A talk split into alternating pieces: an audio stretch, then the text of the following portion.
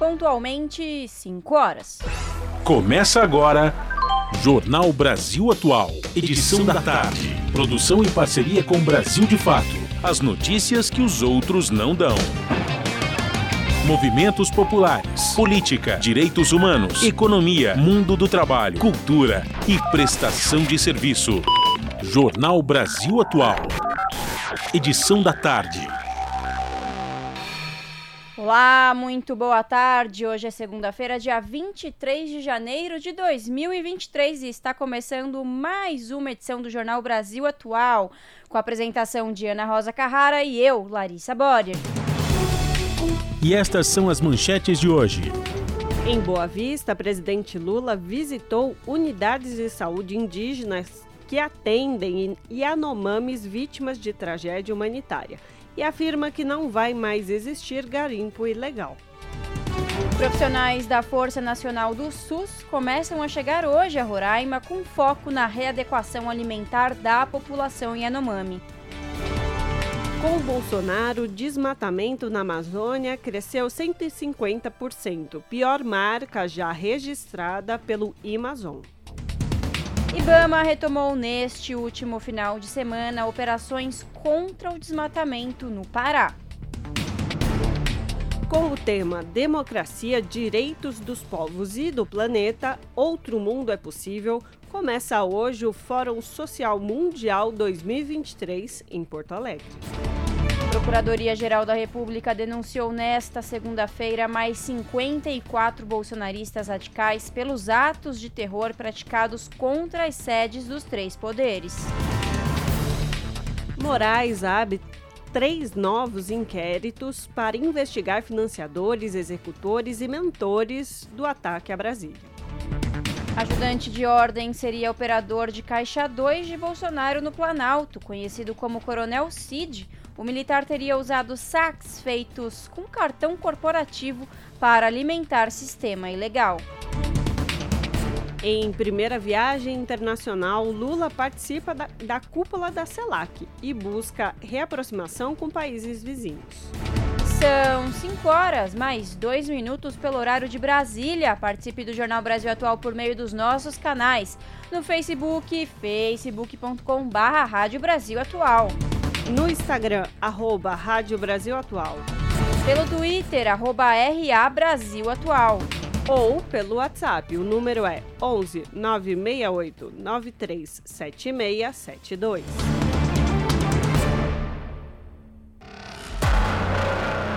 Você está ouvindo? Jornal Brasil Atual, edição da tarde. Uma parceria com Brasil de Fato. Na Rádio Brasil Atual. Tempo e temperatura. Tarde de segunda-feira chuvosa na capital paulista. A previsão aponta que essa chuva que cai agora na cidade deve se estender por todo o período da noite. Já a temperatura está em 23 graus neste momento e deve cair para os 20 até a madrugada. As cidades do ABC também têm chuva nesta tarde. Assim como na capital, a previsão é que a chuva se estenda por toda a noite. Os termômetros marcam 22 graus agora e devem ficar na faixa dos 20 na madrugada. Em Mogi das Cruzes, a mesma coisa. A cidade tem chuva nesta tarde, chuva essa que deve se estender por toda a noite. A temperatura está em 22 graus agora e deve cair para os 19 até a madrugada. Já em Sorocaba, no interior do estado, a tarde desta segunda-feira tem tempo nublado, 24 graus agora. Ao longo da noite e da madrugada, a temperatura deve cair para os 21 graus e tem possibilidade de chuva para o período. Daqui a pouco eu volto com a previsão do tempo para amanhã. Na Rádio Brasil Atual, está na hora de dar o serviço. E vamos falar sobre o trânsito na cidade de São Paulo. Neste momento, a CET registra 14 quilômetros de lentidão pela cidade. A região com o um número maior de lentidão registrado pela Companhia Engenharia de Tráfego é a região norte, com 7 quilômetros no acumulado. E por incrível que pareça, a Zona Leste não registra nenhum quilômetro de lentidão neste momento. Lares, me conta então como estão os transportes públicos da cidade. Vamos lá, segunda-feira e bom, tudo normal, operação normal aqui no metrô, todas as linhas operam em situação normal. Segundo o site, mesma coisa também no site da CPTM, Companhia Paulista de Trens Metropolitanos. Operação normal em todas as linhas. E como está a situação das rodovias, Ana Rosa? Olha só, rodovia Imigrantes, para quem está sentindo São Paulo, saindo do litoral, tem entre o quilômetro 60 e 46, por excesso de veículo, um congestionamento. Aí uma situação difícil para quem está subindo a serra. E também na rodovia Anchieta, entre o quilômetro 55 e o 40, também por excesso de veículos, há uma lentidão. No mais, tudo normal é, no resto do perímetro das rodovias. E é isso, tem uma informação diferente do que a que a gente acabou de dar, manda um WhatsApp pra gente. O número você já conhece, é o 11 96893 7672. Até a tia Maria ouviu e ligou pra dona Valda. Sintoniza no dial. A Rádio Brasil Atual, lá tem jornalismo de verdade. E tem música de primeira, 100% brasileira. Sem preconceito e sem jabá. É a Rádio Popular. De um povo sem medo de viver e de cantar. Avisa a todos, dá um salve, manda um zap. Essa rádio é nossa voz. Brasil Atual 98.9. Jornal Brasil Atual. Edição da tarde. Agora são 5 horas e 7 minutos. Lula em Roraima afirma que não vai ter mais garimpo ilegal. Em Boa Vista, o presidente visitou unidades de saúde indígena que atendem Yanomamis vítimas de tragédia humanitária. Informações com Rodrigo Gomes, do Brasil de Fato. O presidente Luiz Inácio Lula da Silva, do PT, disse que o governo vai atuar para acabar definitivamente com o garimpo ilegal. A afirmação foi feita após visita a um hospital indígena e a Casa de Saúde Indígena em Boa Vista, capital de Roraima, neste sábado, dia 21. O que eu posso dizer para você é que não vai existir mais garimpo ilegal. Não é feito. E eu sei da dificuldade de tirar o garimpo ilegal. Eu sei que já, eu sei que já se tentou outras vezes tirar, eles voltam. Sabe? Mas nós vamos tirar. Lula foi ao estado para ver de perto a tragédia humanitária vivida pelo povo Yanomami. Na gestão de Jair Bolsonaro, do PL, organizações sociais, movimentos populares e sociedade civil denunciaram o descaso com as comunidades. Nos últimos anos, elas vêm sofrendo com a presença de garimpeiros, falta de comida, contaminação da água e falta de políticas públicas. Há registros de casos severos de desnutrição, mortes por doenças evitáveis, violência e até estupros. O garimpo ilegal e a falta de compromisso do governo anterior no combate à atividade são apontados como as principais causas do cenário. O governo informou que pelo menos 570 crianças morreram de desnutrição, diarreia e outras causas evitáveis nos últimos quatro anos. Somente do dia 24 a 27 de dezembro foram três óbitos registrados. Em 2022, foram mais de 11.500 casos de malária entre os povos. Lula informou que o Ministério da Saúde deve modificar a dinâmica de atendimento aos indígenas afetados pela crise sanitária. Equipes do SUS, Sistema Único de Saúde, serão enviados para as aldeias para evitar o deslocamento das próprias populações e iniciar um trabalho estrutural nos territórios. Se alguém me contasse que aqui em Roraima tinha pessoas sendo tratadas da forma desumana, como eu vi o povo Yanomami ser tratado aqui, eu não acreditaria. Eu, por acaso, tive acesso a umas fotos essa semana. As fotos efetivamente me abalaram, porque a gente não pode entender como é que um, Brasil, um país que tem as condições que tem o Brasil deixar os nossos indígenas abandonados como eles estão aqui. O MST, Movimento dos Trabalhadores Rurais Sem Terra, disponibilizou também uma brigada de médicos e médicas para atuar na região e vão iniciar a doação de alimentos agroecológicos para as comunidades indígenas. Eu vim aqui assumir o compromisso com os caciques, com os companheiros aqui, com os nossos queridos irmãos, que nós vamos dar a eles a dignidade que eles merecem na saúde, na educação, na alimentação e no direito de ir e vir para fazer as coisas que eles necessitam na cidade. É simplesmente isso que eu vim fazer aqui. Sabe, nós vamos levar muito a sério essa história de acabar com qualquer garimpo legal. Na sexta-feira, o governo federal determinou que um grupo de trabalho envolvendo diversos ministérios comece a atuar para conter a tragédia humanitária. Publicado em edição extra do Diário Oficial da União, o decreto institui 90 dias para os trabalhos da chamada Coordenação Nacional para o Enfrentamento à Desassistência Sanitária das Populações em Território Yanomami. Segundo o texto, o comitê tem 45 dias para apresentar um plano de ação estruturante com respostas à crise. Em paralelo à criação do comitê, o Ministério da Saúde declarou estado de emergência em saúde pública de importância nacional nos territórios Yanomami. A pasta criou também o Centro de Operações de Emergência em Saúde Pública sob responsabilidade da Secretaria de Saúde Indígena do Ministério da Saúde. O grupo vai atuar em campo, mas também na mobilização de recursos e na articulação entre estados, municípios e o SUS. Desde o início da semana, a região recebe equipes do Ministério da Saúde e do SUS. A intenção inicial era fazer um diagnóstico da situação, mas casos gravíssimos tiveram que ser atendidos de imediato. Crianças em estado severo de desnutrição chegaram a ser levadas para hospitais da região de helicóptero. De acordo com o Ministério da Saúde, também foram encontrados idosos em condições graves por inanição, número expressivo de doentes por malária, infecções respiratórias agudas e outras doenças. De São Paulo, da Rádio Brasil de Fato, com reportagem de Nara Lacerda, locução Rodrigo Gomes. São 5 horas mais 11 minutos. Profissionais da Força Nacional do SUS começam a chegar nesta segunda-feira a Roraima, com foco na readequação alimentar da população Yanomami. A reportagem é de Ana Caldas, da Rádio Nacional. Profissionais da Força Nacional do SUS começam a chegar nesta segunda-feira a Roraima, diante do quadro de desassistência sanitária dos povos que vivem no território Yanomami.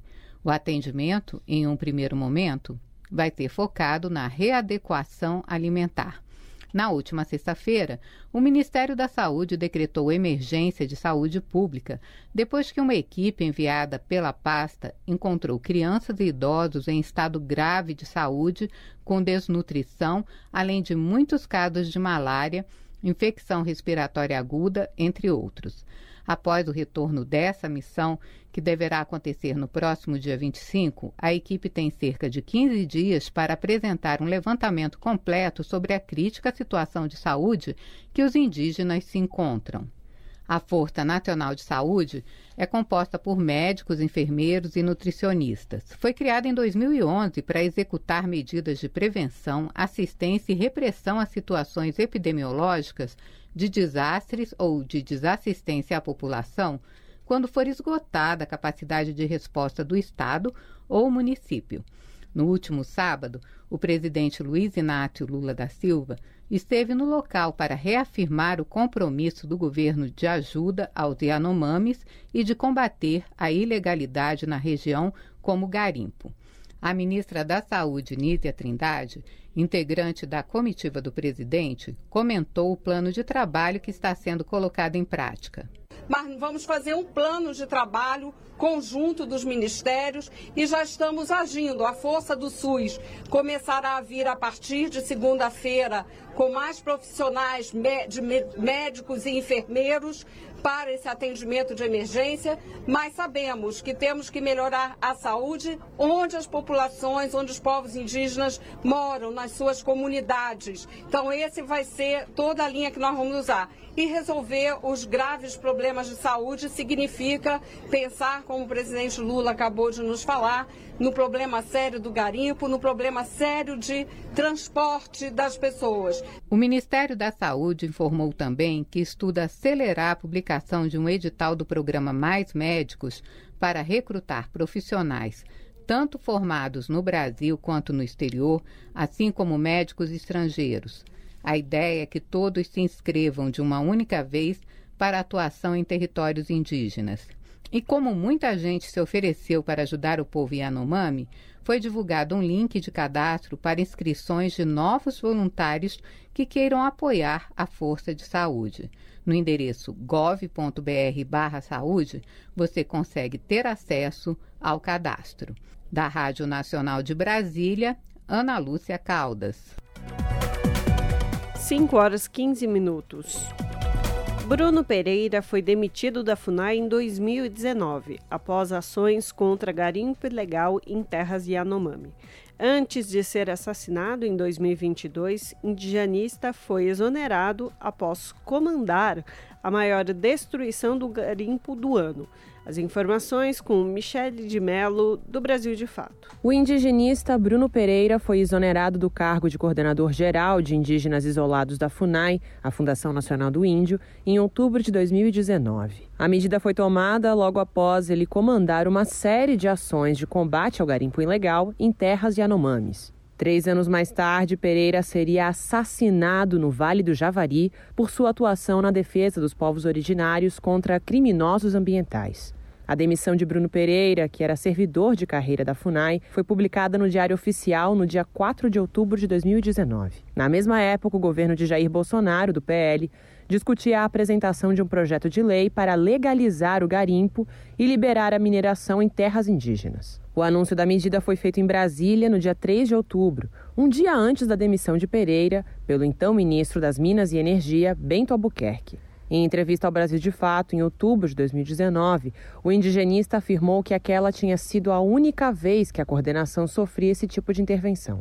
Ela é extremamente complexa. Depois de 32 anos de criação dessa coordenação de índios isolada, pela primeira vez a gente tem uma intervenção dessa forma. Então é um, é, um, é um cargo muito sensível, em que todas as gestões e governos que passaram tinham entendimento disso. A gente fez um contato esse ano com um grupo isolado em março, no Vale do Javari. Faziam 20 e tantos anos que a FUNAI não protagonizava o contrato. E são populações que uma simples gripe pode levar à morte de um grupo inteiro. Então são populações que são, dependem estritamente do Estado proteger os territórios dela. Bruno Pereira foi assassinado junto com o jornalista britânico Don Phillips em junho de 2022. Na época ele atuava junto à União dos Povos Indígenas do Vale do Javari, contra a ação de pescadores ilegais e outros criminosos especializados em saquear recursos naturais da terra indígena Vale do Javari. O monitoramento promovido por Bruno e os indígenas dava prejuízo aos invasores. Os dois foram homenageados pela ministra do Meio Ambiente, Marina Silva, em seu discurso de posse. Da Rádio Brasil de Fato, com informações da redação em São Paulo. Locução: Michele de Mello.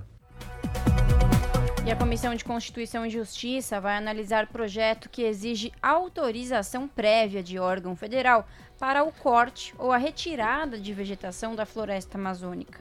A proposta já foi aprovada na Comissão de Meio Ambiente e, se for ratificada pela CCJ, pode seguir diretamente para a análise da Câmara dos Deputados.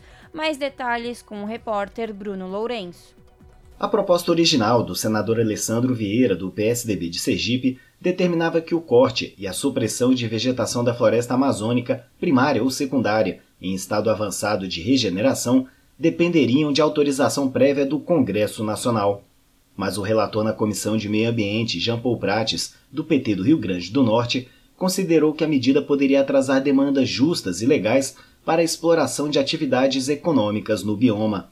Ele então alterou o texto para que, em vez do poder legislativo, haja anuência prévia do órgão federal competente. Essa solução envolve, eh, resolve eventual inconstitucionalidade e permite a participação do IBAMA no processo de ASV, que em regra é competência dos estados. A instância adicional de decisão se assenta no parágrafo 4 artigo 225 da Constituição Federal, qualifica a floresta amazônica como patrimônio nacional e determina a sua utilização dentro de condições que assegurem a preservação do meio ambiente e dos recursos naturais. O texto, com a sugestão de Jean Paul Prates, será votado agora na Comissão de Constituição e Justiça. Se aprovado, poderá seguir diretamente para a análise da Câmara dos Deputados, sem a necessidade de passar pelo plenário do Senado. Da Rádio Senado, Bruno Lourenço. São 5 horas e 19 minutos de genocídio ao ministério. O que muda no Brasil com indígenas no poder? Entenda mudanças práticas e simbólicas com o novo ministério que tentará superar 500 anos em quatro. Na reportagem de Murilo Pajola, do Brasil de Fato.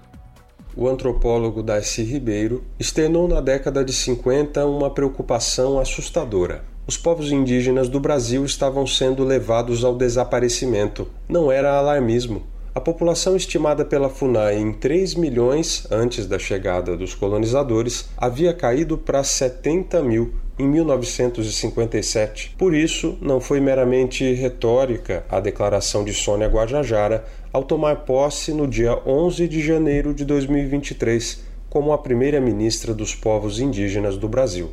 Sabemos que não será fácil superar 522 anos em quatro mas estamos dispostos a fazer desse momento a grande retomada da força ancestral, da alma e espírito brasileiros.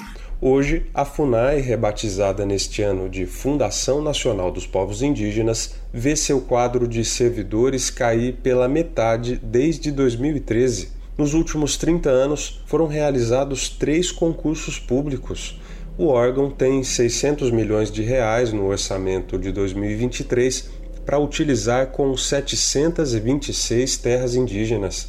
O valor deixado pela gestão Bolsonaro foi considerado insuficiente por Joênia Wapichana, nova presidenta da FUNAI. Ela questionou o cenário em entrevista ao site Ecoa ao mesmo tempo, a FUNAI será oficialmente integrada ao Ministério dos Povos Indígenas a partir de 24 de janeiro, quando entra em vigor o decreto presidencial que modifica a estrutura ministerial. Até lá, o órgão indigenista segue sob o Ministério da Justiça.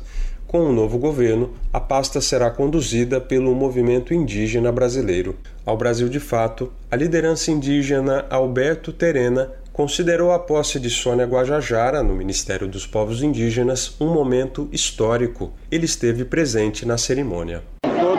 Muito emocionados, né, por, pelo fato mesmo da gente passar esses quatro anos aí com uma proposta anti-indígena, né, é, de governo. E quando chega aí a gente começa também a fazer parte, né, de, de, deste governo que propõe aí ouvir o nosso povo, isso é muito importante para todos nós.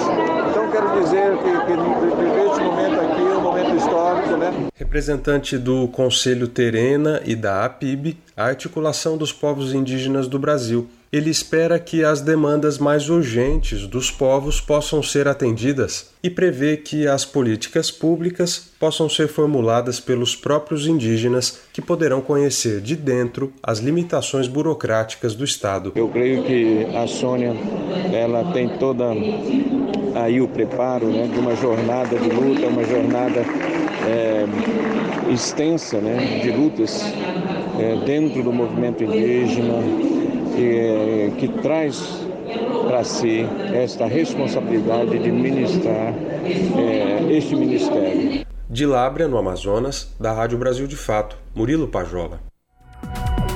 5 horas mais 23 minutos.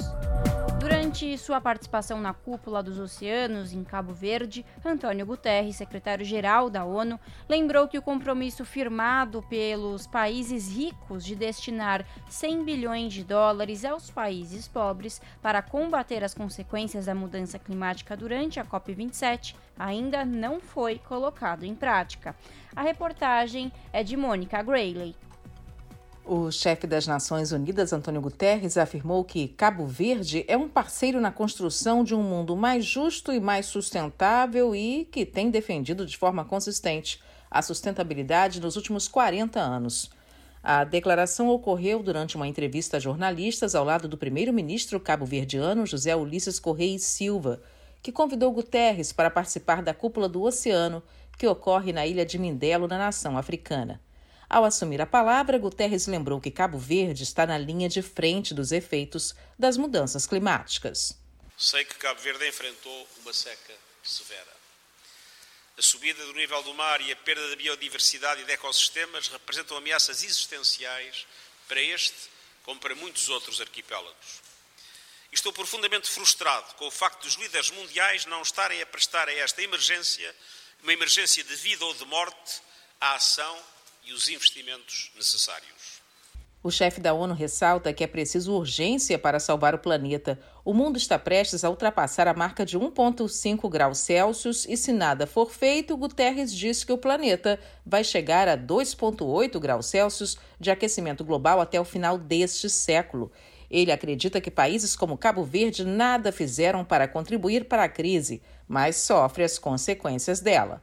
Estou mais determinado do que nunca em tentar fazer 2023 um ponto de viragem para as pessoas e para os planetas, promovendo a paz e a segurança, impulsionando o cumprimento dos Objetivos de Desenvolvimento Sustentável e a redução das desigualdades, invertendo a maré no que respeita à crise climática e por tudo isto e muito mais. Estou profundamente agradecido por ter em Cabo Verde um país que é um parceiro fundamental que ajuda a construir o caminho Cabo Verde tem investido na economia azul e convertido títulos da dívida pelo investimento na mitigação climática dentro dos Objetivos de Desenvolvimento Sustentável. Em seu discurso, Guterres citou os Objetivos de Proteção Marinha do país africano e disse que nações pobres ainda não receberam a promessa feita no Acordo de Paris de os países ricos destinarem 100 bilhões de dólares para combater a mudança climática. Em relação aos impactos climáticos, houve um compromisso de dobrar o financiamento para a adaptação, mas ainda não vimos um programa de ação que permita ter a certeza que isso se vai concretizar. Por outro lado, o chamado Fundo Verde tem funcionado com uma grande ineficácia e com dificuldades de acesso, sobretudo às pequenas economias. Ao ser perguntado sobre o aumento de investimentos militares no mundo, Guterres disse que isso atrapalha no combate à pobreza. É evidente que estamos a assistir a uma tendência de rearmamento a nível mundial. Estamos a assistir não à redução, mas ao aumento das despesas militares. E esse é mais um fator que está a limitar a capacidade de apoiar financeiramente os países em desenvolvimento e espero que esta moda possa terminar em breve. Durante sua viagem a Cabo Verde, Antônio Guterres deve conhecer de perto projetos inovadores no país que tem 99,3% do seu território coberto por água. São 10 ilhas no arquipélago localizado no meio do Oceano Atlântico. O primeiro-ministro de Cabo Verde, Ulisses Correia e Silva, acredita na amplificação da voz do país no cenário internacional através dos oceanos. Desde 2015, quando Cabo Verde traçou a estratégia de investimento na economia azul, o país tem desenvolvido eventos voltados para o oceano. Esse ano, a nação de língua portuguesa faz uma parceria com a Ocean Race, que é o Mundial de Regatas, com personalidades de todo o mundo, incluindo o próprio chefe da ONU. Resultados preliminares de um estudo da ONU mostram que a redução até 2100 de várias espécies de atum do mar cabo-verdiano vai ocorrer na bacia entre Senegal e Mauritânia essa redução pode ser ainda maior que 45%. Essas são mudanças que vão ter impacto profundo na economia do país, que em 2018 tinha mais de 6.200 pessoas empregadas no setor da pesca. Da ONU News em Nova York, Mônica Grayle. As notícias que os outros não dão. Jornal Brasil Atual. Edição da tarde. Uma parceria com Brasil de Fato. 5 horas 28 minutos. Rubens Vilar Coelho, conhecido como Colômbia, foi o mandante dos assassinatos do indigenista brasileiro Bruno Pereira e do jornalista britânico Don Phillips, ocorridos em junho do ano passado no Vale do Javari, no Amazonas. A informação foi confirmada pelo superintendente da Polícia Federal no estado, Alexandre Fontes, na tarde desta segunda-feira. Colombo está preso desde dezembro do ano passado. Ele havia sido solto após pagar uma fiança de 15 mil reais em outubro. A prisão dele foi novamente decretada pela Justiça Federal após ele cumprir condições impostas por ocasião da concessão da sua liberdade provisória. A PF conseguiu identificar a participação de mais um irmão de Amarildo da Costa Oliveira no crime. Edivalda da Costa Oliveira, forneceu a arma utilizada para matar a dupla. Na última sexta-feira, dia 20, a Justiça Federal no Amazonas remarcou as primeiras audiências do processo que investiga os assassinatos do indigenista e do jornalista. As audiências estavam marcadas para ocorrer entre os dias 23, 24 e 25 de janeiro, mas foram canceladas por problemas técnicos e devem ocorrer entre os dias 20 e 22 de março. 5 horas 29 minutos. Bolsonaro, o desmatamento na Amazônia cresce 150%, pior marca já registrada pelo Amazon. Com devastação recorde em 2022, Floresta perdeu o equivalente aos estados de Alagoas e Sergipe nos últimos quatro anos. Mais detalhes com Douglas Matos, do Brasil de Fato. O desmatamento na Amazônia bateu o quinto recorde anual seguido em 2022 e atingiu a maior destruição dos últimos 15 anos, quando começou a série histórica da pesquisa. Com mais de 10.500 quilômetros quadrados de área derrubada, a floresta perdeu, em média, quase 3 mil campos de futebol por dia no último ano. Os números foram divulgados na última quarta-feira, dia 18, pelo Instituto do Homem e Meio Ambiente da Amazônia, o Imazon, e obtidos por meio de monitoramento de satélites. Entre 2019 e 2022, durante o mandato do ex-presidente Jair Bolsonaro, a área derrubada atingiu cerca de 35 mil quilômetros quadrados. O tamanho é maior do que os estados de Sergipe e Alagoas juntos. Na comparação com os quatro anos anteriores, o aumento foi de quase 150%. Além disso, 80% das áreas desmatadas no ano passado pertencem ao governo federal. Nesses territórios, a devastação cresceu 2% em relação a 2021 e apenas 11% do chamado desflorestamento ocorreu em terras estaduais, mas foi nelas onde houve o maior salto de devastação de um ano para o outro. 11%. Para atingir a redução dos índices, de acordo com o Amazon, será preciso retomar a regularização das terras indígenas, a reestruturação dos órgãos de fiscalização e o estímulo à geração de renda com a floresta em pé. Mesmo com uma margem de diferença, os dados do Amazon são compatíveis com os do INPE, o Instituto Nacional de Pesquisas Espaciais, que é ligado ao governo federal.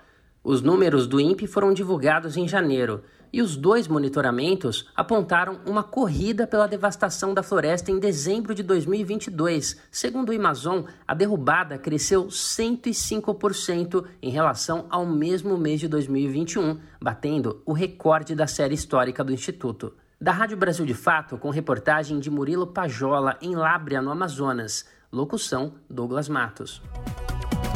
5 horas 32 minutos. O Ibama retomou, neste último final de semana, operações contra desmatamento no Pará. As operações contam com o apoio de agentes do Estado. Informações com Gabriel Correa, da Rádio Nacional. Agentes do IBAMA, o Instituto Brasileiro do Meio Ambiente, realizaram no final de semana as primeiras operações anti-desmatamento após mudanças da gestão do órgão. De acordo com o superintendente substituto no Pará, Alex Lacerda de Souza, pelo menos três frentes estão atuando no estado, com cerca de 45 servidores em áreas onde madeireiros e fazendeiros praticaram recentemente a derrubada ilegal de florestas. As operações contam com o apoio de agentes estaduais. Algumas áreas já haviam sido deixadas pelos invasores, que apenas começaram o processo de desmatamento e transformação da área em pastagens. Alex Lacerda afirma que esse quadro é consequência da falta de funcionários e de recursos para a fiscalização ambiental nos últimos anos. Olha, nós estamos com, com várias equipes em campo. a nossa intenção é reduzir drasticamente o desmatamento Uh, nós temos alguns servidores novos, nós temos cerca de 130 novos fiscais que foram formados agora recentemente. Uh, o IBAMA passou por um desmonte absurdo e, e também nesse, no governo que se encerrou agora em 2022, muitos, muitas das chefias não eram técnicas, então não sabiam efetivamente o que estavam fazendo. Não há uma estimativa da extensão das áreas afetadas no estado, pois as fiscalizações ainda estão em processo e o relatório sobre as operações não foi finalizado. O superintendente substituto no Pará afirma que foram localizados documentos irregulares emitidos por diversas prefeituras autorizando a ação dos madeireiros. As licenças são para limpeza de pastagem, ou seja, é um pasto que sujou que tem alguma, o que se chama de juquira, né, a vegetação que não serve para a alimentação do gado, e é autorizada a limpeza dessa pastagem. Só que a gente chega lá e quando a gente vai fazer uma, uma pesquisa nas imagens de satélites anteriores, de anos anteriores, a gente verifica que era floresta. Ou seja, estão sendo concedidas licenças de maneira irregular para justificar um desmatamento. As equipes contam com o apoio de informações colhidas pela Polícia Federal e imagens de satélite que indicam a área de atuação dos criminosos, entre elas a reserva indígena Cachoeira Seca, onde o desmatamento é proibido da Rádio Nacional em São Luís, Gabriel Correa. 5 horas 34 minutos. O Fórum Social Mundial 2023 teve início hoje e vai até o dia 28 de janeiro em Porto Alegre. Com o tema Democracia, Direitos dos Povos e do Planeta, Outro Mundo é Possível, o evento terá mais de 150 atividades promovidas por centenas de movimentos e organizações sociais do Brasil e internacionais. O fórum foi realizado pela primeira vez em Porto Alegre no ano de 2001. O encontro é um contraponto à agenda neoliberal e capitalista do Fórum Econômico Mundial que ocorre todos os anos em Davos, na Suíça. Na quarta-feira, dia 25, a partir das 5 horas da tarde, a tradicional marcha do Fórum vai tomar as ruas do centro de Porto Alegre. A concentração acontece no Largo Glênio Pérez e seguirá até a Praça da Matriz, onde será encerrada com um ato político-cultural. Algumas autoridades do governo federal confirmaram presença no evento, como a ministra da, da Cultura, Margarete Menezes, a ministra da Saúde, Nízia Trindade, e o secretário de Economia Solidária do Ministério do Trabalho, Gilberto Carvalho.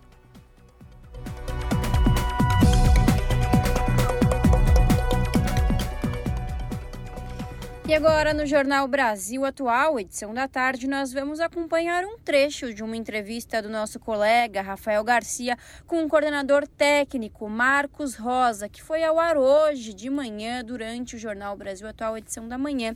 E eles falam sobre o prêmio concedido durante o Fórum Econômico Mundial, que reconheceu o MAP Biomas como uma das 16 iniciativas de todo o mundo por seu impacto e inovação social. Vale lembrar aos nossos nossos ouvintes que o MAP Biomas é uma rede colaborativa de mais de 70 organizações que hoje está presente em 14 países e que se destaca por seu trabalho de monitoramento de cobertura e uso da terra para promover a conservação e gestão sustentável dos recursos naturais e combater as alterações climáticas. Vamos ouvir. Esse prêmio é muito importante porque mostra a força da sociedade civil. Isso que é legal do MapBiomas é uma rede de instituições que se juntou para produzir um conjunto de dados sobre uso e cobertura da terra, um conjunto histórico, nós temos 37 anos de história do uso e cobertura, e tudo que a gente produz é público, é aberto, inclusive os códigos fontes, os dados, as estatísticas, e está disponível para toda a sociedade usar. E, e o que esse prêmio reconhece é exatamente essa inovação de trabalho em rede da sociedade civil, que foi muito importante nesses últimos anos, né? principalmente quando a gente teve um governo que começou a cobrir dados, acabar com a transparência, essa rede da sociedade civil é o que deu apoio para manter, por exemplo, o INPE como órgão independente, permitindo o INPE também publicar seus dados como um dado de governo, porque a gente tinha a sociedade civil produzindo dados de qualidade, dados com embasamento científico.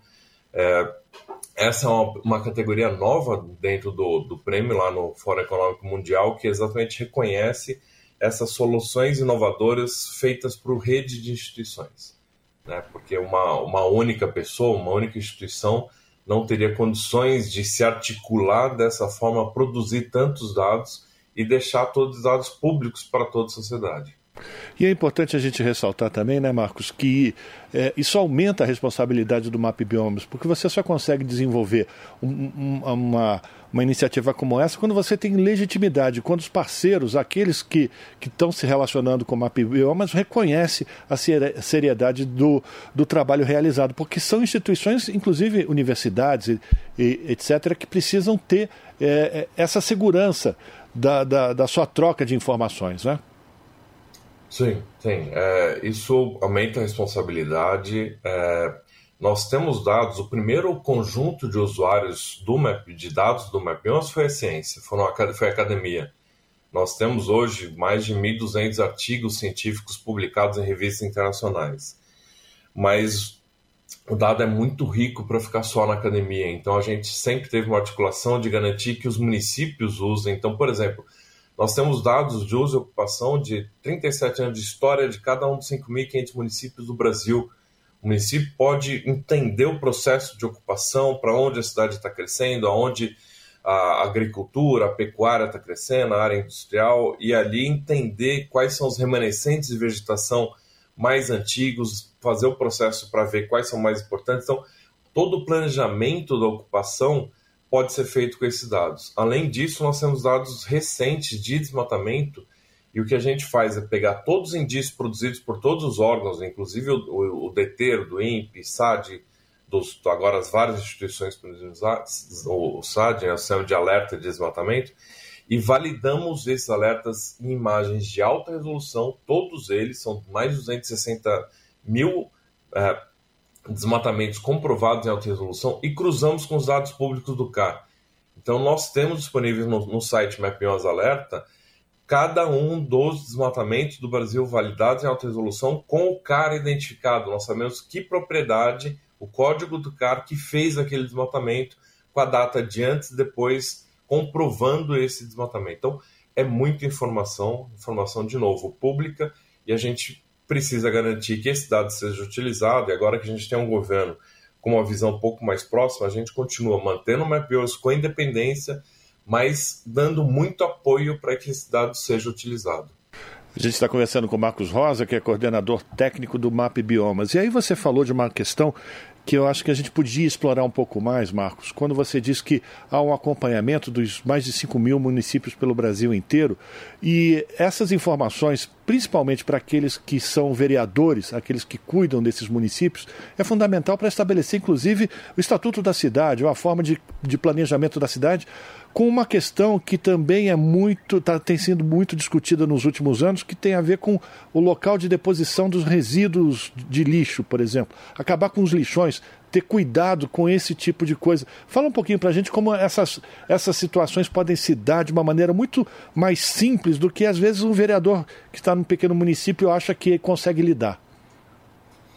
É, o, o que nós disponibilizamos é esse mapa histórico para que você possa entender o processo, fazer essa gestão com base em dados. Então, você vai conseguir ver no, no território como que está esse processo de crescimento urbano, né? Até o, a gente discute bastante, tem o, a gente tem vários fact sheets, né? Que a gente chama de são páginas de destaque que a gente ajuda para traduzir o dado.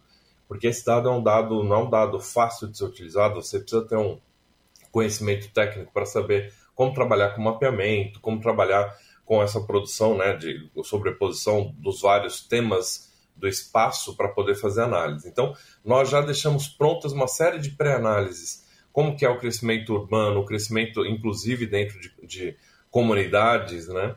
É, e esse dado te permite fazer esse planejamento. Você vê áreas, por exemplo, que foram ocupadas no município, desmatadas e abandonadas né? A gente tem um dado de pastos degradados, que é exatamente esses pastos que hoje estão emitindo carbono, porque ele foi tem uma, um manejo ruim, está perdendo solo, fazendo erosão, assoreando os rios e está emitindo carbono. E um pasto bem manejado, ele vai ter uma alta produção ali da gramínea, vai ter uma alta produção do, do gado.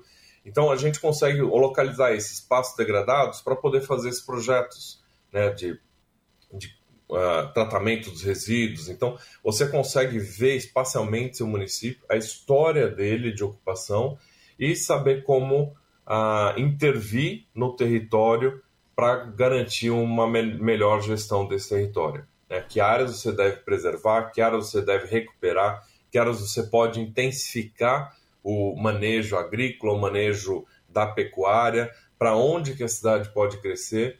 Então, toda essa visão está disponível e a gente tem dado esse apoio, procurado aí, a gente não tem capacidade para atuar nos 5.500 municípios, a gente tem atuado com os estados e procurando criar vídeos tutoriais. A gente tem muito vídeo, muito treinamento, capacitação para que o pessoal possa usar esses dados. Que está tudo disponível no mapbiomas, tudo junto.org. Então, os gestores. sim. É, e o alerta.mapbiomas.org. Perfeito. Então, caminho existe para que os gestores, enfim, os legisladores municipais possam encontrar informações qualificadas para eh, orientar o crescimento das suas cidades.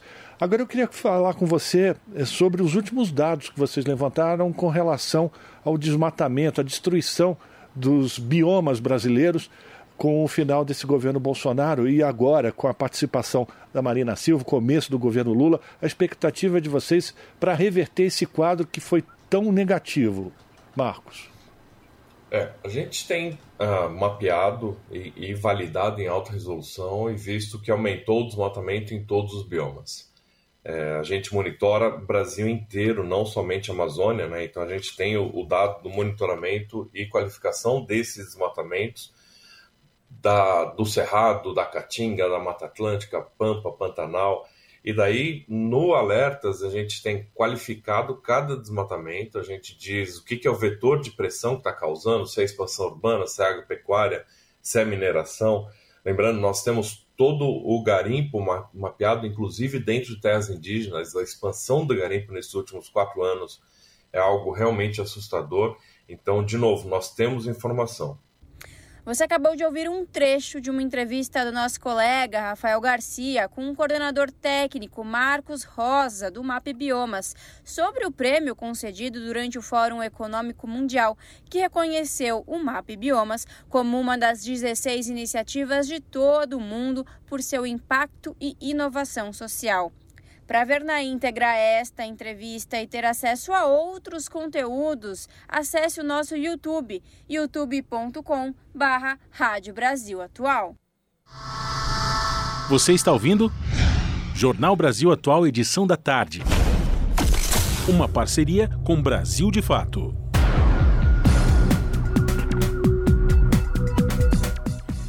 O nosso contato agora com Eduardo Maretti, que é repórter do portal redebrasilatual.com.br.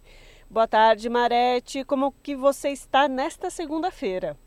Boa tarde, Rosa. Como é que você está? Tá clima meio chuvoso aqui, viu? Olha, aqui na Paulista também está chovendo bastante, viu, Marete? Gente, hoje um, uma, uma, chuva aí inesperada no meio da tarde, agora para o final da tarde, né? Uhum, é, exato. Exato. E Marete, vamos falar então sobre um dos destaques do portal Rede Brasil Atual de hoje? Bom, a gente hoje teve, acordou, porque no, o Brasil sabe como é que é, né? Cada dia que amanhece você não sabe como vai terminar o dia, né? Aliás, você não sabe nem como vai ser a próxima hora, né? Então a gente está hoje assistindo mais uma sequência de, de ofensiva né, do ministro Alexandre de Moraes, né? É, é, para tentar cercar jurídica, judicialmente né, os, os, os terroristas ou os, os, antidemocratas, enfim, os criminosos que invadiram a Praça dos Três Poderes e destruíram lá parcialmente os três prédios da, da, da, do Legislativo, né, da, do STF, também da, da do, do do Palácio do Planalto. Do Planalto, uhum. o Legislativo e o Judiciário. Isso. Então, assim, esses processos estão. Tem muita gente que até reclama, fala, não, mas o Brasil é, não, costuma punir, né? O Brasil é um país que a justiça não funciona. Eu acho, na minha, assim, eu tenho a impressão na minha.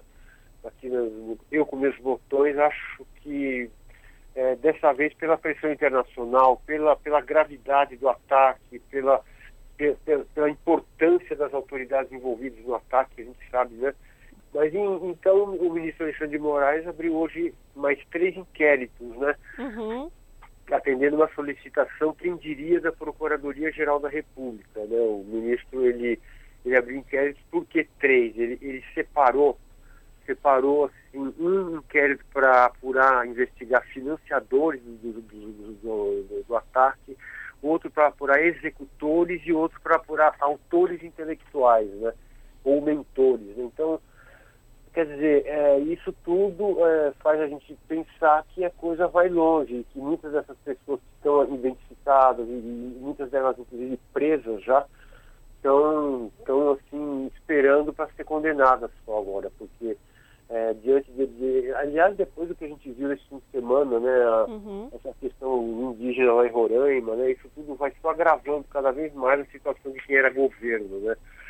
E esses ataques foi, foi assim, segundo os analistas, e nem precisa ser analista para você saber que esses ataques no dia 8 de janeiro foram durante muito tempo incentivado pelo governo Bolsonaro, pelo próprio presidente, pelos seus principais seguidores. Né? Então, então esses, esses inquéritos estão indo à frente aí e a gente espera que eles cheguem a bom termo para que um dia a gente fale aquele, aquele trágico dia de domingo de 2023 acabou tendo pelo menos consequências judiciárias convincentes para toda a sociedade, né? E Marete, ele fala inclusive sobre dar uma ênfase sobre agentes públicos de agora e anteriores que estejam envolvidos. Ele não cita nomes, mas ele deixa claro. É, então, isso, isso, foi bem, bem, bem simbólico, né? Se você lembrou bem, foi é bem, ele enfatizou bastante ali no, no, no despacho dele, dizendo justamente isso. Né? Autoridades de ontem e de hoje, e, e assim, quer dizer, sem é, e, e, eu acho que o Alexandre de Moraes está indo bem nesse, nesse, caminho de sem anistia, né? É, aquilo que muitas pessoas estão pedindo, chega de anistia no Brasil, né? E ele está dizendo justamente isso, não vai ter anistia, e é isso que a gente espera. Agora, é, ele enquadrou essas autoridades, como você, como você destacou aí, né, os agentes públicos atuais e anteriores, né, uhum. como está ali no texto da RBA, que esses atuais e anteriores, termo usado por ele, Alexandre de Moraes, que continuarem a se portar dolosamente dessa maneira, pactuando covardemente com a quebra da democracia, né, dizer que serão responsabilizados. Eu só é. tenho um pouco de. Fico sou um pouco preocupado, né? É, porque assim, o, o Alexandre de Moraes ele está muito assim empenhado em punir mesmo. Só que eu estava vendo que vi alguns analistas comentarem Hum. Então, assim, não depende do Alexandre de Moraes, porque eu, Alexandre de Moraes, eu, eu, eu vi recentemente o, o ex-ministro Renato Zanini Ribeiro falar, é, acho que foi inclusive na, na rádio aí, uhum. é, é, que a gente vê tanta coisa, né? Mas ou foi aí ou foi na TVT, que ele falou, é, o, o, Renato Zanini Ribeiro, se não fosse o Alexandre de Moraes, a gente não estaria nem aqui hoje, ou seja, a democracia talvez tivesse sido derrotada por um golpe, né? Mas desde o ano passado. Agora, o que, o que, o que, o que eu, eu, eu, acho interessante observar é que, como alguns juízes têm apontado, é, muitos desses processos, muitos, vão ser distribuídos para várias vários tribunais, entende? Então, não é, o Alexandre de Moraes não vai pegar assim, vão, vão arredondar mil casos, não vai pegar um por um e julgar. Uhum. Esses casos vão, vão parar em tribunais, vão parar em juízes de primeira instância, em, em, em, com promotorias públicas, federais e tal. Então, isso depende muito né, é, do que cada um desses, desses dessas autoridades do, de, da justiça brasileira vai fazer diante de cada caso especificamente. Então, é, é, é uma coisa que não, não vai se resolver daqui a três meses, seis meses, está todo mundo preso, condenado. É uma coisa que demanda. É aquele velho papo, né, Ana? Hum. É, o tempo da política não é o tempo da justiça e vice-versa, né? Pois é, a justiça às vezes é morosa, mas a gente espera que ela seja feita, neste caso, em, em todos os mais de mil processos que estão aí para serem julgados. Agora, Marete, queria te perguntar uma coisa que é a seguinte: é, houve então a a conversão de várias prisões por flagrante para prisões preventivas, né? É. Mais de mil foram aí, é, as pessoas foram é, agora estão presas preventivamente que, que, que os mantém presas. Mas houveram também pessoas que é, obtiveram uma liberdade provisória com algumas, é, algumas medidas cautelares, né? Elas, uhum. elas foram libertas, mas elas precisam ali cumprir alguns protocolos na sua região, se apresentar é, juridicamente, nas comarcas das regiões onde elas vivem. Então, assim, mesmo essas pessoas que foram, é, digamos, libertas, tiveram a liberdade provisória, elas ainda têm limitações, né? Por exemplo, elas não podem viajar. A gente tem falado um pouco disso aqui no jornal. E isso também é importante, né, nesse momento, para que nenhuma dessas pessoas consiga, digamos aí, escapar da justiça, né? Exatamente, né? Eu, a questão é exatamente se resumiu bem. Então, é, muitos desses, dessas pessoas que foram colocadas em liberdade provisória, é, algumas delas têm, a gente não sabe cada caso, mas assim, muitas delas têm tornozeleira eletrônica, outras têm alguma alguma orientação, por exemplo, tem que voltar para casa toda noite, não pode viajar no fim de semana, tem que é, é, entregar o passaporte, não pode viajar, uma série de medidas cautelares, né? E entre as quais é o, essa chamada tornozeleira eletrônica, que nada mais é do que uma espécie de um, um GPS que a pessoa põe lá no tornozelo para todo mundo, as autoridades saberem onde elas estão. E, e, por outro lado, tem as pessoas cuja prisão, é, é, prisão flagrante, por exemplo, foi transformada em prisão preventiva justamente pra, porque a prisão preventiva a pessoa não pode, não tem prazo. Uhum. Né? Pode durar, tem, aliás, uh, alguns juristas consideram que isso precisaria ser revisto, até porque tem gente que fica preventivamente presa por anos, né? Então, e, mas, e, mas esses criminosos aqui do Brasil que estão presos preventivamente, de acordo com decisões, uhum. decisões aí do, do, do magistrado, do, do Alexandre Moraes, é, eles, essas pessoas é, elas estão lá e não tem prazo para sair. Então, assim, é interessante isso, porque pelo menos a gente sabe que vai depender de, de, de, de, que provas sejam levantadas, as pessoas provavelmente vão ter direito, é o que se espera, a, a todos os, uh, toda a tramitação jurídica, né, garantindo seus direitos de defesa e tudo mais. Mas, por outro lado, não vão poder sair andando daqui a pouco, ah, fulano de tal foi solto. Uhum. Então, essas pessoas estão presas e vão ficar presas sem data para sair, essas que foram, cuja prisão preventiva foi decretada.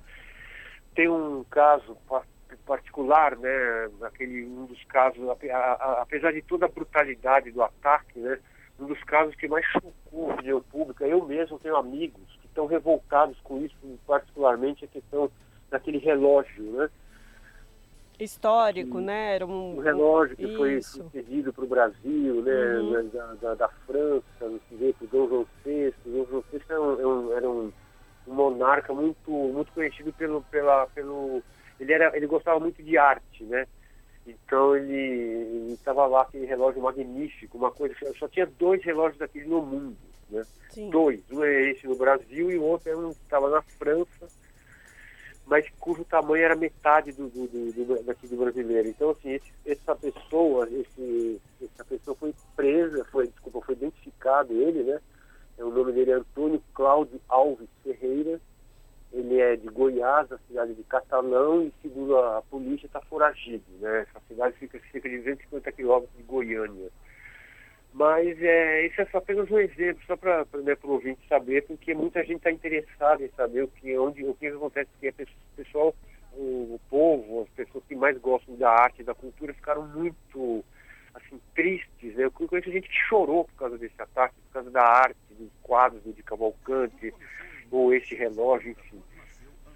Pois é, Mas... é, até, até a estátua da justiça do lado de fora do STF foi pichada, por exemplo, né? Então, foi pichada, né? Ainda Exato. bem que a toda brincadeira, com, perdão da brincadeira, ainda bem que a justiça é cega, porque se não fosse.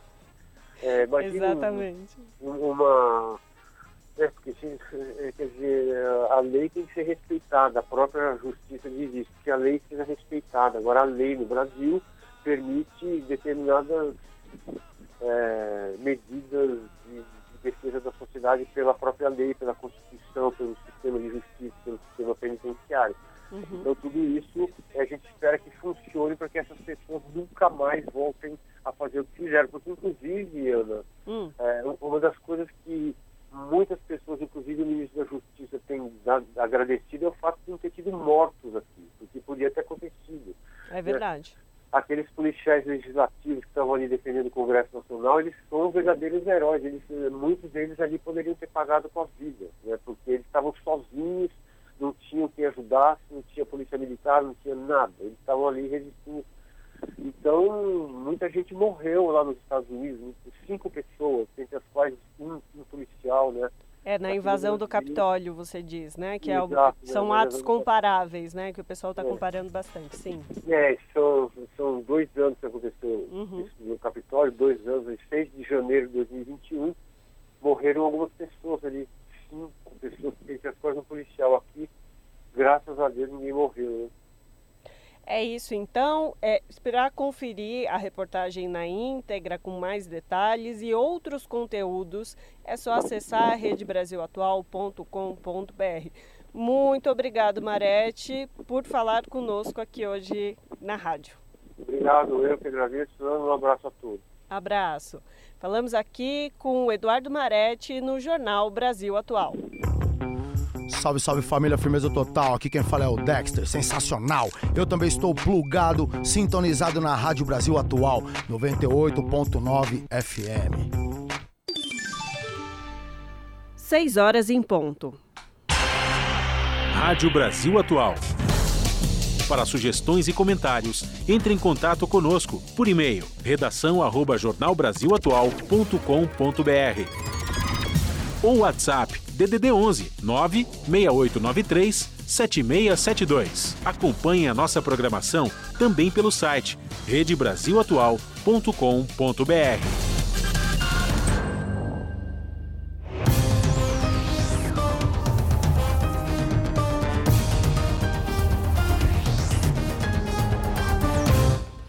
E chegou o momento de fazer conexão com a redação do seu jornal, para saber quais são os destaques da edição desta segunda-feira, que começa logo mais às 19 horas na TVT, que é o canal 44.1 ou pelo canal do YouTube, youtube.com barra Com ela, a apresentadora Ana Flávia Quitério.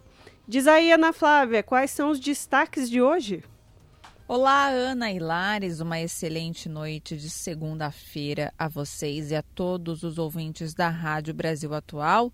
Uma excelente semana também, mais uma semana se iniciando, graças a Deus. Espero que todos estejam aí bem, né? Que já tenham iniciado, já, afinal de contas, já estamos no início da noite. Que, que a segunda, por enquanto, por hora, tenha sido muito boa e que assim seja os outros dias. Bora lá então para os destaques da edição de hoje aqui do seu jornal. Bom, a Confederação Nacional dos Municípios não quer que as prefeituras paguem o reajuste dos professores determinado pelo Ministério da Educação. A CNM, ela alega que as prefeituras não têm dinheiro, né? não tem como pagar isso. Porém, especialistas ouvidos pelo seu jornal discordam dessa alegação.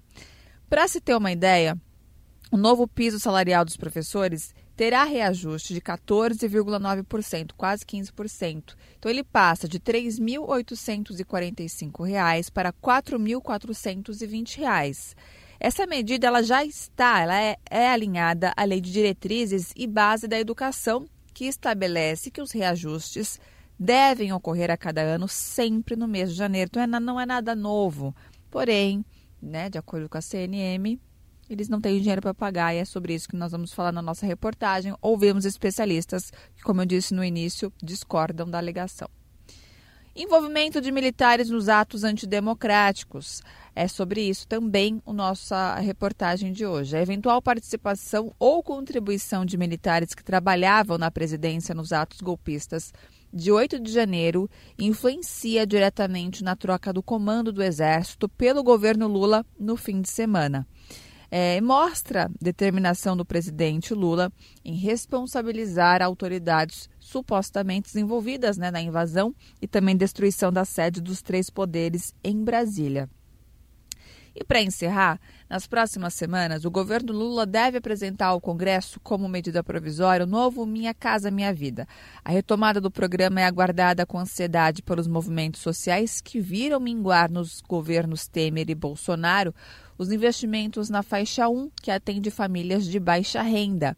O Brasil Vale a pena também quem está em casa, nos ouvindo, no carro, saber? Tem um déficit de quase 6 milhões de moradias.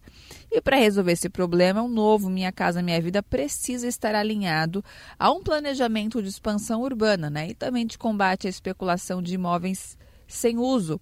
Os projetos têm que ser pensados né, para atender às necessidades de cada região, claro. Bom, esses foram os destaques de hoje, mas não se esqueçam, mais notícias e informações vocês acompanham pontualmente às sete da noite comigo, hein? Bom programa para vocês, beijo grande e até daqui a pouco. Jornal Brasil Atual, edição da tarde. Uma parceria com Brasil de Fato. 18 horas mais 4 minutos. A Procuradoria-Geral da República denunciou nesta segunda-feira mais 54 bolsonaristas radicais pelos atos de terror praticados contra as sedes dos três poderes. Os denunciados foram detidos no acampamento em frente ao quartel-general do Exército em Brasília. No total, 98 pessoas já foram denunciadas. Esta é a terceira denúncia apresentada pela PGR. A primeira mirou os 39 detidos no Senado e a segunda, os cinco que foram presos dentro do Supremo Tribunal Federal. Os denunciados deverão responder por incitação ao crime equiparada pela animosidade das Forças Armadas contra os poderes constitucionais e associação criminosa. Na denúncia, o coordenador do Grupo Estratégico de Combate aos Atos Antidemocráticos, subprocurador Carlos Frederico Santos, disse que havia uma evidente estrutura a garantir perenidade estabilidade e permanência dos manifestantes que defendiam a tomada do poder. Na denúncia, a PGR pede também que seja substituída a prisão preventiva dos 54 denunciados por medidas cautelares. Segundo o documento, a soma das penas máximas previstas para os crimes pelos quais os radicais foram denunciados é de três anos e seis meses, não cumprindo com o pressuposto objetivo para a decretação da medida cautelar corporal máxima. Entre as medidas cautelares impostas estão a proibição de acesso a redes sociais, contato com os demais investigados e a qualquer estabelecimento militar e imediações com distância mínima de 500 metros. E a defesa do governador Ibanês Rocha, afastado do Distrito Federal, disse nesta segunda-feira que seu telefone celular foi entregue à Polícia Federal no início da tarde. Ibanês foi alvo de uma operação da Procuradoria-Geral da República na última sexta-feira, dia 20. O governador afastado e o ex-secretário executivo de Segurança Pública do Distrito Federal, Fernando de Souza Oliveira, são investigados no inquérito do Ministério Público Federal que apura a conduta de autoridades do Estado que se omitiram durante a invasão dos três poderes no dia 8 de janeiro. Os investigadores cumpriram mandatos de busca e apreensão no Palácio do Buriti, na casa e no escritório de advocacia de Ibanês, na residência de Oliveira e na sede da Secretaria de Segurança Pública. O governador afastado estava em uma fazenda no Piauí e voltou à capital neste domingo, dia 22. São 6 horas mais 7 minutos. O ministro da Defesa, José Múcio Monteiro, anunciou no último sábado Tomás Miguel Ribeiro Paiva como novo comandante do Exército. A reportagem é de Beatriz Arcoverde, da Rádio Nacional. O general Tomás Miguel Ribeiro Paiva foi escolhido para o comando do Exército no lugar do general Júlio César de Arruda, que tinha sido designado durante o governo de transição. O anúncio foi feito neste sábado pelo ministro da Defesa, José Múcio Monteiro. Bom, hoje nós estamos investindo mais uma vez na aproximação das nossas Forças Armadas com o governo do presidente Lula. Evidentemente que depois desses últimos episódios, a questão dos acampamentos, a questão do dia 8 de janeiro, as relações, principalmente no comando do Exército, sofreram uma fratura no nível de confiança e nós achávamos que nós precisávamos estancar isso logo de início, até para que nós pudéssemos superar esse episódio. Por isso, conversamos com o general que estava no comando, o general Arruda, a quem faço as minhas melhores referências, e queria apresentar aqui aos senhores o seu substituto, o general Tomás, que a partir de hoje é o novo comandante das Forças Armadas do Exército Brasileiro comunicado de troca do comando foi feito depois de uma reunião que contou com a participação do presidente Luiz Inácio Lula da Silva, do ministro da Defesa José Múcio Monteiro, do novo comandante do Exército, general Tomás Miguel Ribeiro Paiva, e do ministro da Casa Civil, Rui Costa. Em seguida, Lula postou no Twitter uma foto com o novo comandante e desejou um bom trabalho ao general. O novo comandante do Exército estava à frente do Comando Militar do Sudeste. Desde 1975, na carreira militar, ele já comandou tropas na missão do Haiti e na pacificação do Complexo do Alemão, no Rio de Janeiro, além de ter sido assessor militar do Brasil junto ao Exército do Equador em um evento no dia 18 de janeiro que reuniu militares que serviram no Haiti, o general Tomás Miguel Ribeiro Paiva defendeu que o resultado das eleições deve ser respeitado. Com informações da Agência Brasil, Beatriz Arcoverde, da Rádio Agência Nacional.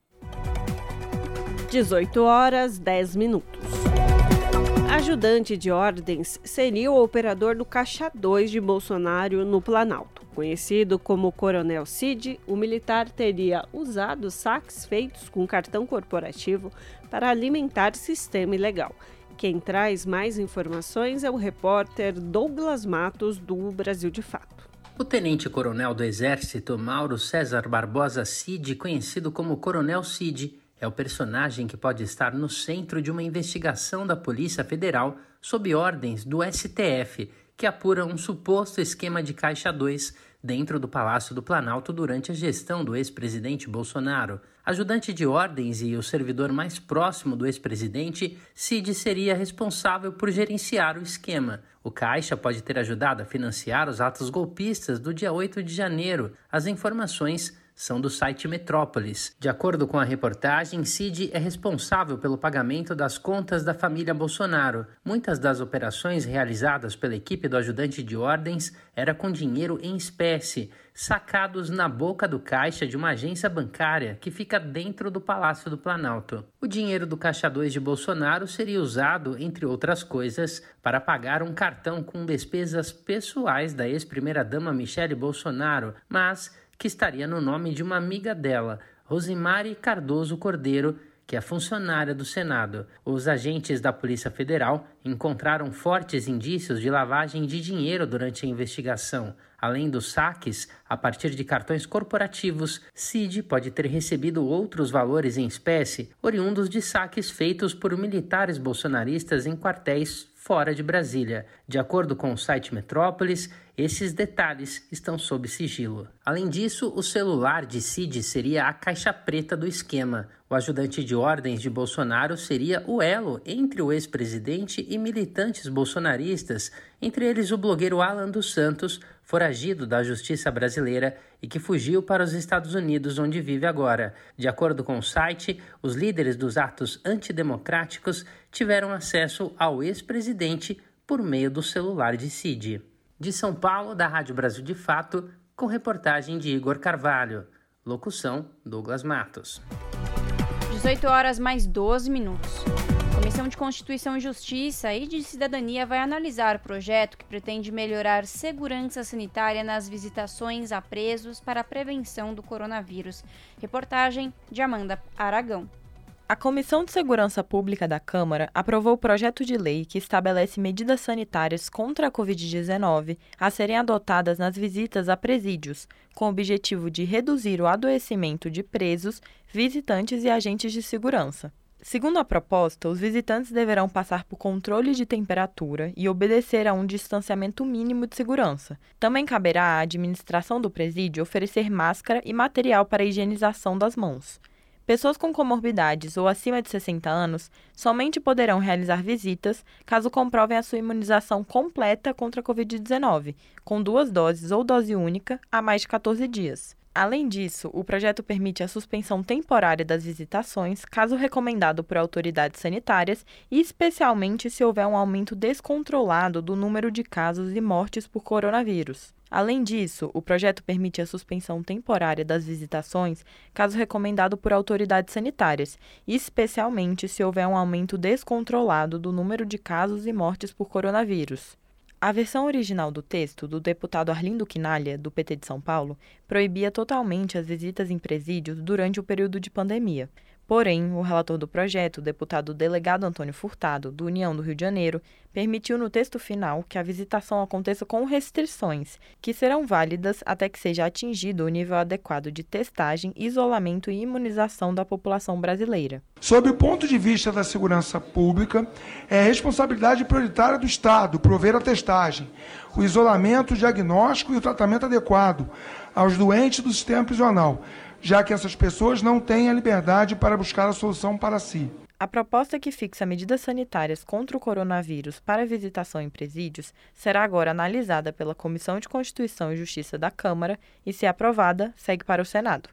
Da Rádio Câmara, de Brasília, Amanda Aragão. 18 horas 14 minutos. Cláudio Silva, ex-engraxate de investidores, se torna o ouvidor das polícias de São Paulo chefe da ouvidoria, é filiado ao PT, foi preso por desacato e frequentava as reuniões de movimentos negros com os racionais. Mais informações com Daniel Lameiro, do Brasil de Fato. Movimentos sociais empossarão o novo chefe da Ouvidoria de Polícias de São Paulo, Cláudio Silva, conhecido como Claudinho. A cerimônia está marcada para 6 de fevereiro na sede da Ordem dos Advogados do Brasil de São Paulo em um ato simbólico. O gesto oferece uma dimensão da expectativa criada por defensores de direitos humanos na gestão do novo ouvidor, que oficialmente já exerce as funções do cargo. Claudinho chega ao posto aos 46 anos, no início do governo de Tarcísio de Freitas do Republicanos, que entregou a estrutura da Secretaria de Segurança Pública às forças policiais, nomeando Guilherme Derrite para o comando da pasta. A escolha gerou um receio entre especialistas da área de avanço da letalidade policial no Estado. Entre as promessas de campanha, Freitas dizia que retiraria as câmeras das fardas policiais com o apoio de Derrite, agora secretário de seu governo. Com duas semanas no Palácio dos Bandeirantes, o governador foi obrigado a recuar. Para Cláudio Silva, o recuo motivado pela pressão dos movimentos sociais foi um acerto. Eu espero que a gente consiga efetivamente fazer é, o trabalho que a ouvidoria tem como missão fazer, né, que é de certa forma colaborar para a promoção da justiça, para que as pessoas tenham acesso à justiça e que a gente consiga, de fato, ter uma interação com as forças policiais do Estado que contribua para que a política pública de segurança pública cada vez fique mais qualificada. Em sua rotina, Cláudio Silva terá que lidar com derrite. O secretário já defendeu a letalidade policial como método de trabalho e já pediu a extinção do órgão eu tive dois encontros com o Derrite. Em ambos os encontros ele foi muito cordial. É, no primeiro encontro foi um encontro para ele me conhecer, eu conhecer ele, foi uma visita de cortesia. Ele disse que pretende fazer um trabalho bastante dialogado, que ele quer que a ouvidoria tenha condição de cumprir a sua missão institucional. O outro encontro que eu tive com o Derrite já foi num momento mais tenso. Foi no comitê de crise criado após a tentativa de golpe que ocorreu no, domingo. Até o momento, a nossa relação tem sido uma relação republicana. Filiado ao PT desde 1998, Cláudio Silva garante que não irá se desfiliar do partido para aliviar o tom das críticas daqueles que acham que ele irá politizar o cargo. Ele começou seu trabalho na legenda em campanhas de candidatos a deputado federal e estadual. No PT, foi secretário nacional de combate ao racismo durante sete anos e trabalhou na Secretaria de Abastecimento durante a gestão de Marta Suplicy na Prefeitura de São Paulo em 2022. De 2019 a 2021, dirigiu o SOS Racismo, serviço da Assembleia Legislativa de São Paulo que acolhe denúncias de crimes raciais. Foi na Prefeitura de São Paulo que ele se aproximou do hip hop entre a infância e juventude, Silva trabalhou oito anos como engraxate. No trajeto que fazia todos os dias procurando clientes, havia uma parada obrigatória na 11ª Delegacia de Polícia em Santo Amaro, zona sul de São Paulo. Lá, engraxava os sapatos de alguns investigadores e escrivães. Confira a entrevista completa com Cláudio Silva na versão online desta matéria no site brasildefato.com.br. Da Rádio Brasil de Fato com reportagem de Igor Carvalho de São Paulo. Locução: Daniel Lamir. 18 horas mais 18 minutos. A Comissão de Segurança Pública da Câmara reconheceu na sexta-feira a Guarda Municipal como órgão de segurança pública. A reportagem é de José Carlos Oliveira. A Comissão de Segurança Pública da Câmara aprovou o projeto de lei que dá às guardas municipais status de órgão operacional do Sistema Único de Segurança Pública. A proposta partiu do deputado Rogério Peninha Mendonça, do MDB de Santa Catarina, com a intenção de garantir aos guardas alguns direitos e reconhecimento típicos de outros policiais. O texto altera o Estatuto do Desarmamento e o Estatuto Geral das Guardas Municipais, em vigor há quase 10 anos. Após debates na comissão, o relator deputado Jones Moura, do PSD do Rio de Janeiro, que é a Guarda Municipal, fez mudanças na proposta original. O texto aprovado esclarece que os guardas devem atuar na proteção municipal preventiva e exige cursos de formação e treinamento em estabelecimento próprio. Jones Moura destaca outros pontos do projeto de lei. Esse projeto pacifica e ajuda a organizar as guardas municipais de todo o Brasil. Ele tende a ajeitar as questões do porte de armas de fogo do guarda municipal. Ele ajuda para que os municípios tenham as suas condições de criar as suas instituições de capacitação, treinamento das guardas municipais para atender a população e fazer proteção de pessoas. Projeto que dá a identidade funcional dos guardas municipais com fé pública reconhecida em todo o território nacional, que dá ao guarda municipal a sua natureza policial das suas atividades. Para evitar riscos de inconstitucionalidade, Jones Moura retirou do texto as referências aos guardas como policiais municipais. Por outro lado, a proposta acaba com a regra que atualmente limita o efetivo das guardas ao tamanho da população. De acordo com o texto aprovado, poderão ser criados consórcios municipais para a atuação compartilhada das guardas. Também há previsão de isenção de imposto sobre produtos industrializados para as prefeituras adquirirem armas, veículos e outros itens de segurança pública. A proposta ainda vai passar pela análise das comissões de Finanças e Tributação e de Constituição e Justiça. Da Rádio Câmara de Brasília, José Carlos Oliveira. 18 horas 21 minutos. Ao longo do ano de 2022, 256 pessoas morreram apenas por se reconhecerem como parte da comunidade LGBTQI APN+. Isso representa cerca de uma morte a cada 34 horas. A reportagem é de Vitor Ribeiro, da Rádio Nacional. O Brasil manteve no ano passado a liderança entre os países onde mais morrem pessoas LGBTQIAPN+. É a parcela da população formada por lésbicas, gays, bissexuais, transexuais, queer, intersexo, assexuais, pansexuais, não binários e outras. Ao longo de 2022, 256 pessoas morreram apenas por se reconhecerem em alguma dessas letras. Dessas, 242 foram assassinadas e outras 14 tiraram a própria vida. É uma morte a cada 34 horas. O levantamento é feito há 43 anos pelo Grupo Gay da Bahia, a partir de notícias publicadas nos meios de comunicação. Os homens gays representam mais da metade das vítimas. São 134 mortes entre esse público. Ayrton Sabino é um sobrevivente. Ele já foi agredido fisicamente duas vezes por ser gay e se decepcionou ao procurar a polícia.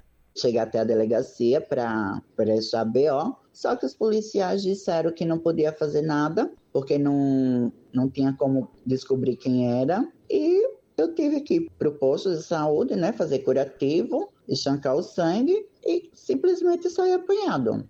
Em números absolutos, a Bahia foi o estado mais perigoso, com 27 mortes causadas por LGBTfobia.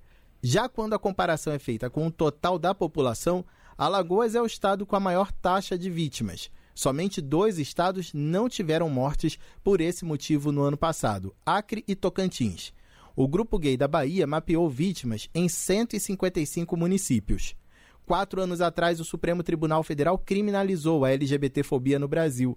A maioria dos ministros decidiu que o Congresso Nacional tem sido omisso ao não votar projetos que tramitam há mais de 20 anos. Até que os parlamentares criem leis específicas, o STF determinou que os casos de LGBTfobia fossem tratados como crimes de racismo. O advogado Alexandre Bahia é professor da Universidade Federal de Ouro Preto e vice-presidente da Comissão de Diversidade da Ordem dos Advogados do Brasil, em Minas Gerais. Ele foi um dos profissionais que atuou no julgamento no STF e ressalta que a criminalização da LGBTfobia ajuda a proteger toda a sociedade. Alexandre Bahia lembra de situações em que até familiares foram alvos desse tipo de violência ao trocarem afeto publicamente.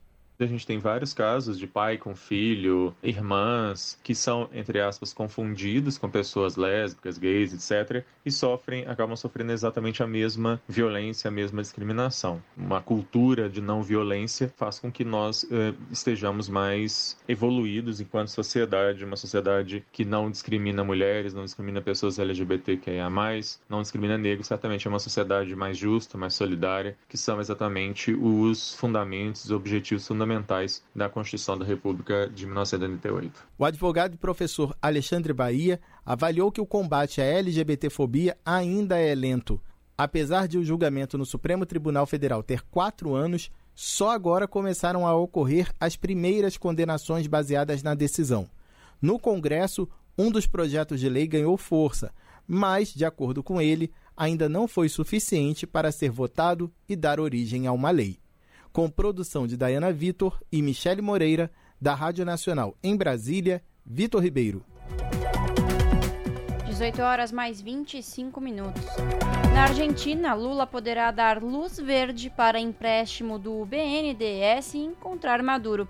Em primeira viagem internacional, o presidente brasileiro participa da cúpula da CELAC e busca a reaproximação com países vizinhos. Quem traz mais informações é o repórter Nicolau Soares, do Brasil de Fato.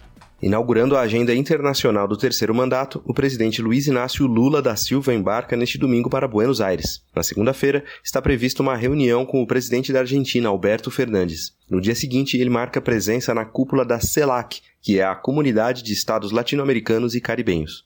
Já na quarta-feira, o brasileiro se encontra com o presidente do Uruguai, Luiz Alberto Lacalle Pou. Nas redes sociais, o presidente argentino afirmou que irá assinar um acordo de cooperação energética com o Brasil. Já o Itamaraty indicou que acordos na área energética são uma possibilidade, com destaque especial para o gasoduto Nestor Kirchner. Há a chance de que Lula e Alberto formalizem a assinatura de um empréstimo do BNDES para a expansão do gasoduto.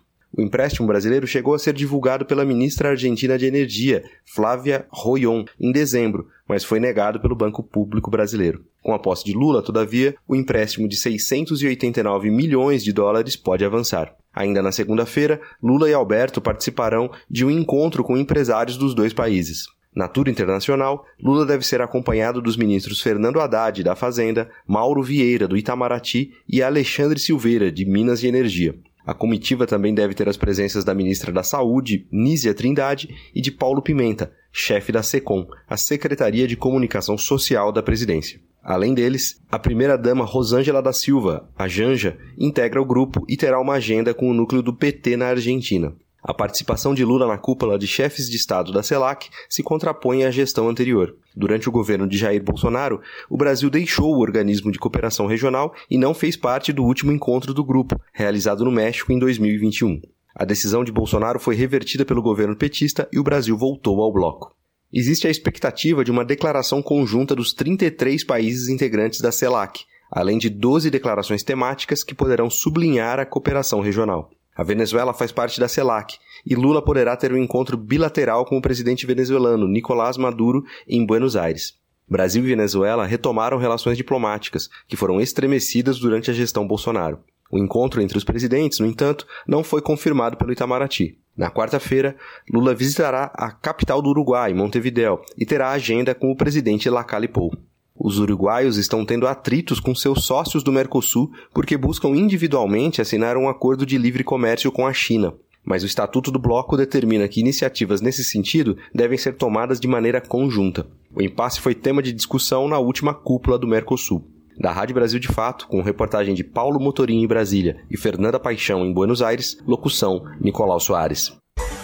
Na Rádio Brasil Atual, Tempo e temperatura.